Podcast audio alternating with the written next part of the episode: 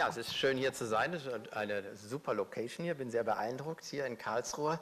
Ich habe ja gewisse Wurzeln in Baden-Württemberg. Hier meine erste Professur an der Fachhochschule Furtwagen im Schwarzwald gehabt. Dort eine Menge aufgebaut. Das war eine turbulente Zeit in den 90er Jahren, was hier alles gestartet ist. Und ähm, ja, ich habe Ihnen ein paar Thesen mitgebracht zu der Frage, was bedeutet Digitalisierung in der weiteren Diskussion. Und vielleicht kriege ich auch noch ein paar Folien dazu, damit das Ganze sich vielleicht etwas visualisiert. Ja, äh, wir sind mittendrin in der Diskussion. Ähm, es äh, findet eine große Diskussion, eine, na, viel Veränderung statt. Das ist äh, hier eine Webseite äh, von der Landesregierung, in der eben äh, von Baden-Württemberg, in der einfach schlagwortartig eine Reihe von Aktivitäten auch sichtbar werden. Die, der Bund äh, hat das Thema Digitalisierung erkannt, die Länder haben das Thema erkannt, die Wirtschaft hat, haben das Thema, hat das Thema erkannt. Ähm, sonst wären auch nicht so viele Leute hier. Wir merken mit der Digitalisierung, da ist etwas verbunden, was doch sehr viel grundlegender ist und unsere Gesellschaft doch sehr viel grundlegender betrifft, als wir es in den letzten, in den frühen Jahren, in den 90er Jahren beispielsweise eben angenommen haben. Und ich möchte einfach ein bisschen überlegen und weitertragen diesen Gedanken, was bedeutet das im Endeffekt wirklich für unsere Bildungsarbeit und für die Gesellschaft im Ganzen. Ähm, die Möglichkeiten der Digitalisierung sind enorm und ich denke, sie sind noch gar nicht absehbar. Sie sind nicht absehbar, wie sie unser Leben durchdringen und auch was sie für die Bildungsarbeit konkret bedeuten. Aber ich möchte auf einer übergeordneten Ebene eine These Ihnen nahebringen, die mich sehr beschäftigt, von der ich überzeugt bin, dass sie für unsere gesellschaftliche Diskussion wichtig sind wichtig ist. Äh, wir haben auf der einen Seite die digitale Welt, wo Nullen und Einsen im Prinzip erkennbar sein könnten, aber was eigentlich eher schemenhaft erkennbar ist. Die Zukunft ist sehr schwer vorhersehbar.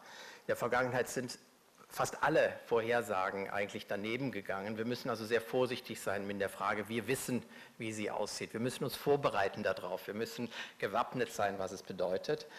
Und die Frage ist, in welchem Verhältnis steht eigentlich Bildung und die digitale Welt?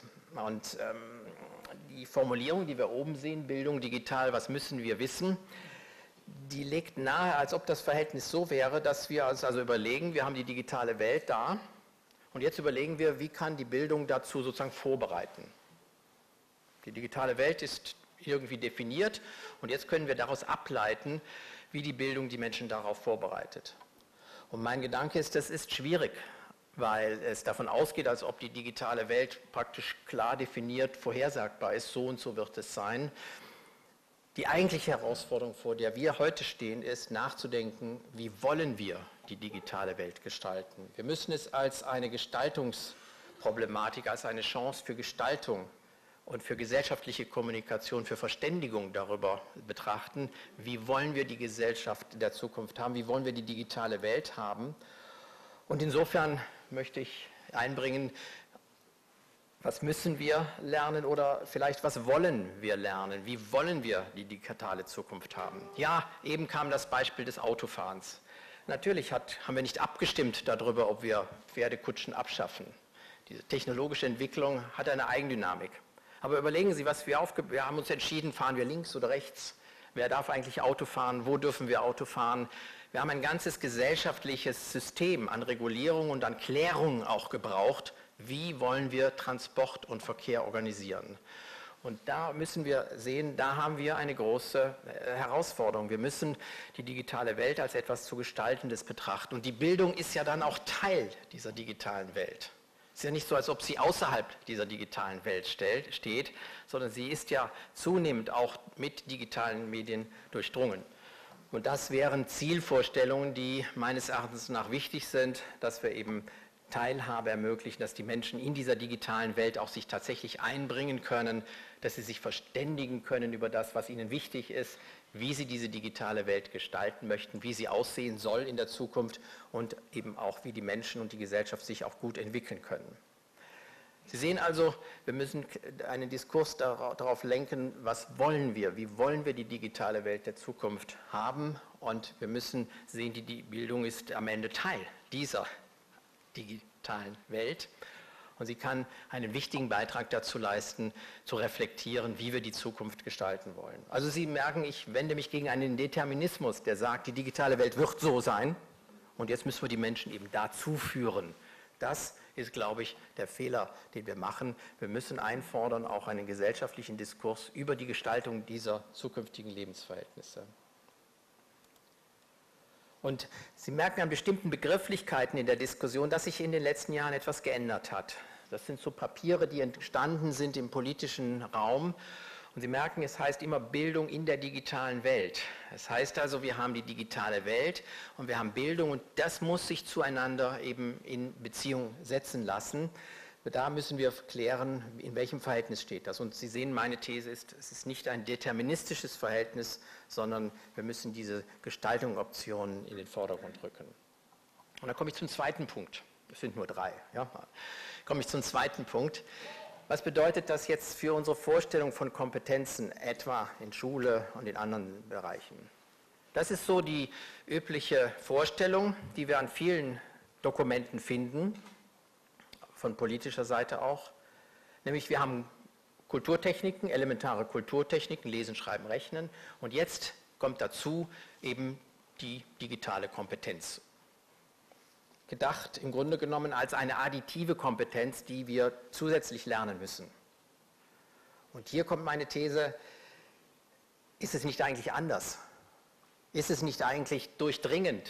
Ist es nicht eigentlich der Grund, warum wir merken, da ist was anderes, da ist was viel Grundsätzlicheres, ist es nicht das Phänomen, dass nichts dazukommt, sondern dass das Spannende ist, dass plötzlich alle Bereiche durchdrungen werden. Also etwa das Leben, Lesen, Schreiben, Rechnen. Also alle Fächer, alle Themen, alle Stufen stehen vor der Herausforderung, was bedeutet die Digitalisierung denn am Ende des Tages für uns?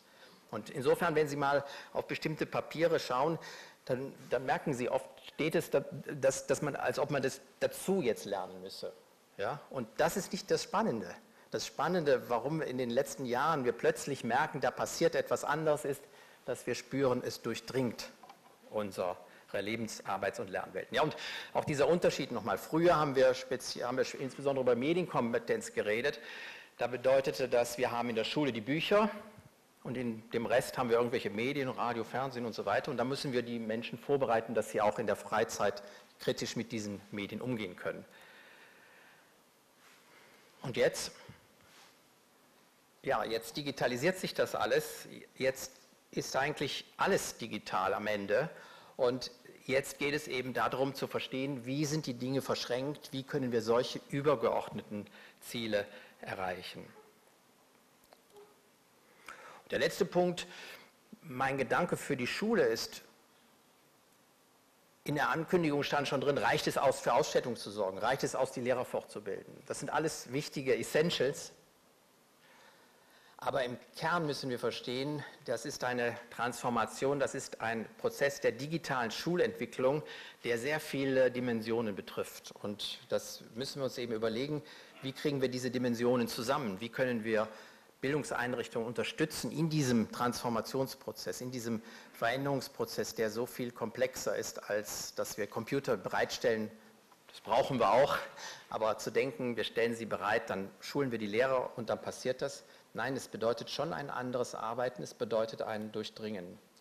Und hier nur ein kleiner Hinweis, wie wir das in, in Nordrhein-Westfalen in Projekten machen. Wir unterstützen digitale Schulentwicklung in regionalen Schulnetzwerken. Da sind äh, Schulen zusammen haben sich getan, um zu überlegen, wo stehen wir, wie können wir uns weiterentwickeln. Diese Schulen entwickeln, äh, wir entwickeln Profile für diese Schulen in der Frage, wie können sie in der Integration weiterkommen, wie können sie diesen Entwicklungsprozess äh, beschreiben. Und da haben wir so auch Instrumente, wie wir praktisch diesen Entwicklungsprozess für Schulen in diesen regionalen Schulnetzwerken auch analysieren können. Also summa summarum der Hinweis, wenn wir über Schule reden, dann glaube ich, müssen wir diese, müssen wir diese systemische Herausforderung eben verstehen und verstehen, dass äh, es nicht mit einem Element getan ist, sondern dass wir die Schulen unterstützen sollten, diesen Prozess für sich auch zu finden. Nicht der eine Prozess, nicht, es gibt da nicht die eine Lösung für alle Schulen, sondern der, die Gedanke ist, dass die Schulen ihren Weg finden in diesem Transformationsprozess. Soweit als Thesen dazu. Hier nochmal die drei Schlagworte. Vielen Dank. Thank you.